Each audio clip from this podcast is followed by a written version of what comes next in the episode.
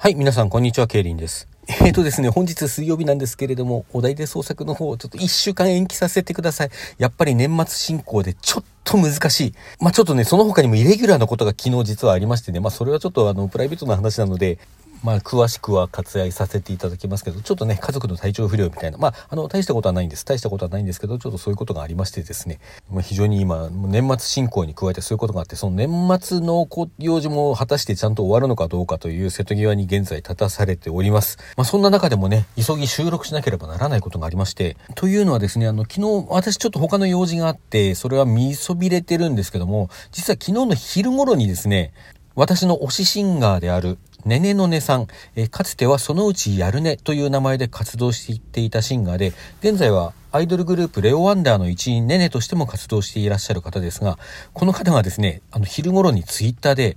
今日の8時に、あの、YouTube に新曲あげるよっていうね、あの、そういう告知をしてたんですよ。この YouTube っていうのは実は少し前にね、何日か、まあ、1週間ぐらい前ですかね、あの、ねねのねさんが、これもツイッターで、あの、これ作ってみたよっていうことで、登録しておくと何かいいことあるかもよっていうような言葉とともにですね、あの、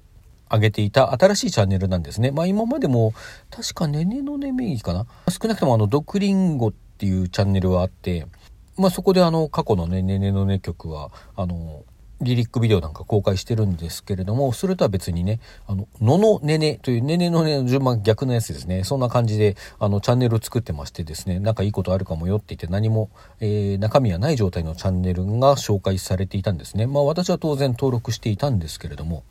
そしたら昨日のね、昼頃そういう告知があったと。えーってあの、ねねのねさんの新曲というのは以前はですね、えー、この前というのは今年の2月に、うばたまというね、あの、かなり長尺のバラードが公開されておりまして、まあ、こちらも実にいい曲なんですけれども、まあ、それ以来もうずっと新曲がない状態だったんですよね。まあ、ねねさんとしてね、レオワンダーでの活動もお忙しいのかななんて思っていたんですけれども、それがここに来て、この年の瀬に新曲の公開ですよ。まあ、先ほども言った通り、その昼の告知はもう全く見過ごしていて、全くあの見ないでいて、そしたらたまたまね、その公開される8時、8時の過ぎてすぐぐらいの時に、あの、公開しましたっていうツイッターを、えー、年々の値さんが上げていたのを見ることができたんですね。なんだってと思ってすぐ見に行きました。まあ、とりあえずね、100とかいうあのツイートをして、した上で見に行きました。というか、聞きに行ったんですね。あの、これがね、またちょっと新機軸なんですよ。まあ、ねねのねさんといえばですね、そのうちやるね時代には、オーバーザドックスの常吉豊さんが楽曲を提供して曲をね、あのミニアルバム2枚とフルアルバム1枚を発表しておりました。そしてねねのねに改名してからはですね、昨年12月と今年の2月にそれぞれ新曲を発表していて、これはあの、相対性理論のね、真部修一さんがプロデュースしておりました。まあ、このまま真部プロデュースの曲を発表していくのかなと思っていたんですが、まあ、そこで一旦途絶えてですね、今回12月に、今回ね、昨日発表された新曲は、こちら、岡優さんとお読みしてよろしいんですかね。あの、ローマ字で岡優と書くんですけども、あの、その方がですね、楽曲提供しておりまして、あの、ちょっとざっと検索しただけなんですけども、ボカロ P の方らしいですね。ちょっとボーカロ業界のこと私全然あの知らなくてですね。まあ全く知らないってことないんですけど、ちょっと疎くてですね。まああまり込み入った話もできないんですが、この岡ゆさんという方はどうやらそのカフという、これはあの不可能の負荷をこうひっくり返したか感じで書くカフですね。あの、そういうソフトウェアを使って、そのカフちゃんに歌わせている感じでね、曲を何曲か発表しているようなんですけれども、その岡優さんの、岡優さんの、えー、提供による、えーと、天使、それはエンジェルという曲ですね。この楽曲が今回ねねのねさんの新曲として発表されました。この同じ曲をですね、実はそのカフちゃんも歌っております。これどちらもね、すごくあのいい出来なので、両方できれば聴いていただきたいところなんですけれども、まあ、やっぱり曲がね、まあ、私も先ほど言った通りあんまり詳しくないんでね、あんまり、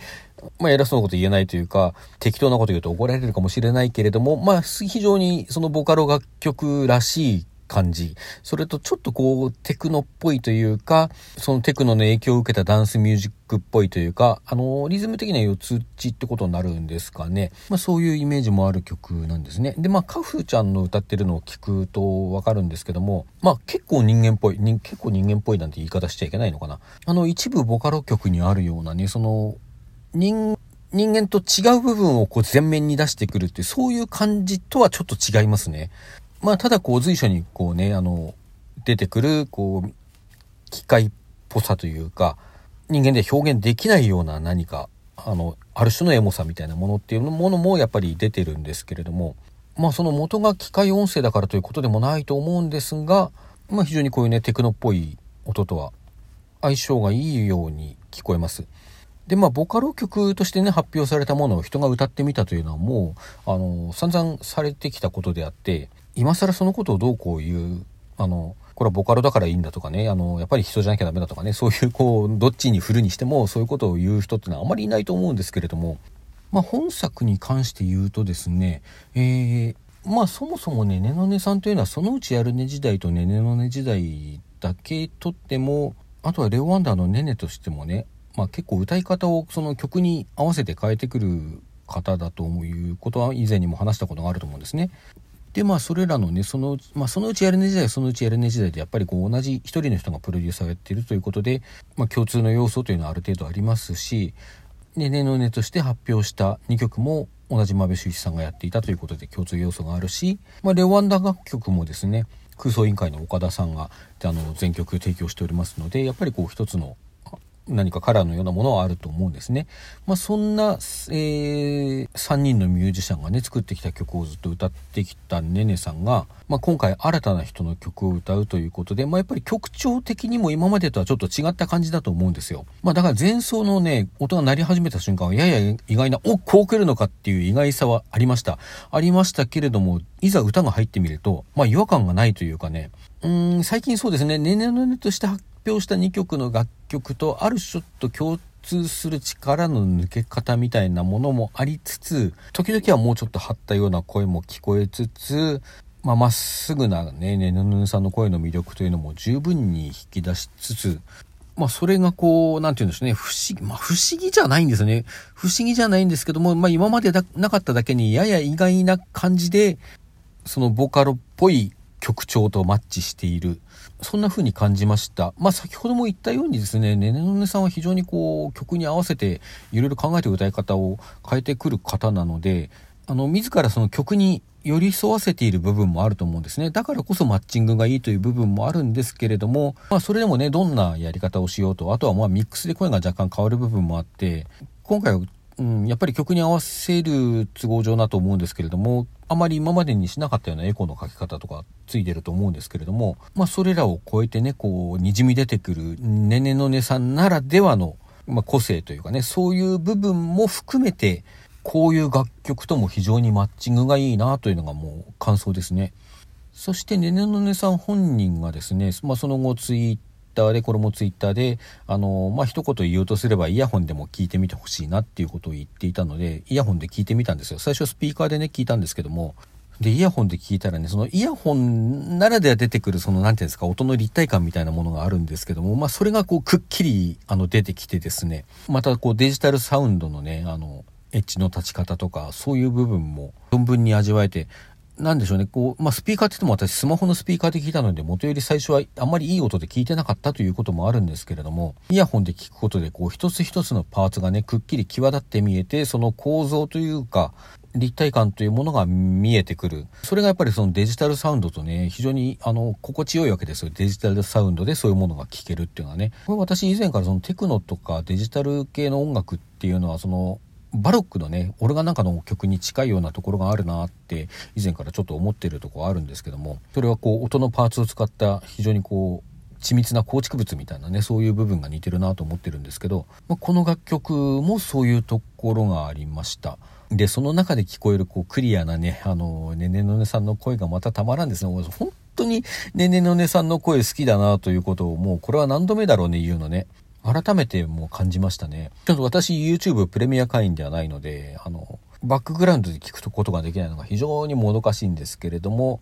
どうなんでしょう、そのうち何かの形でリリースしてくれるのか、くれないのか、うん、わからないですけどね、あの、ご本人だけの意向でなかなかできることではないかもしれないので、まあ、できればね、ダウンロードしたりして聞くことができたら、まあ、有料でもちろんいいのでね、いいなと思ったりはします。それと、こう、YouTube のさ、話ばかり先ほどからしてますけれども、こちらね、ニコニコ動画でも、あの、視聴することができます。これも私詳しく知らないんですけど、ねねのねさんは以前、あの、生主やってたことがあるんですよね、確か。ちょっとその当時のことをね、全く存じ上げないので、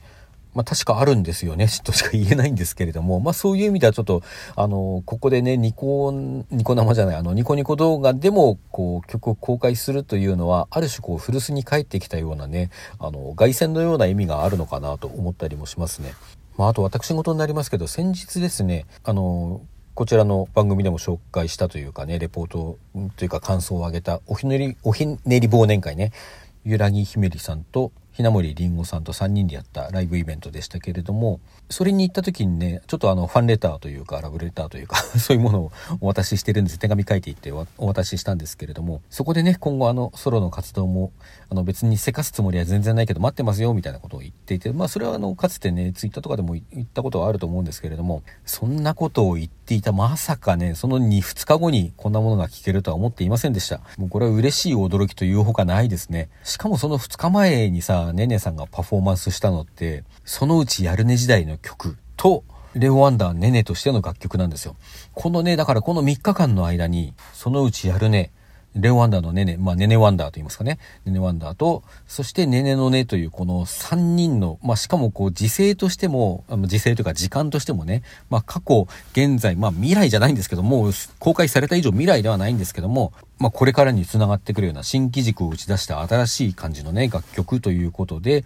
そういういろんな意味でこう、3つの角度からね、1人の人物をこの3日間のうちに、間にこのわずかなね、3日間の間に見ることができたという、大変ファンとしては嬉しくまた興奮させられる3日間でございました。皆さんもぜひね、聞いてみてください。それでは皆さんさようなら。どうぞ良い夜をお過ごしください。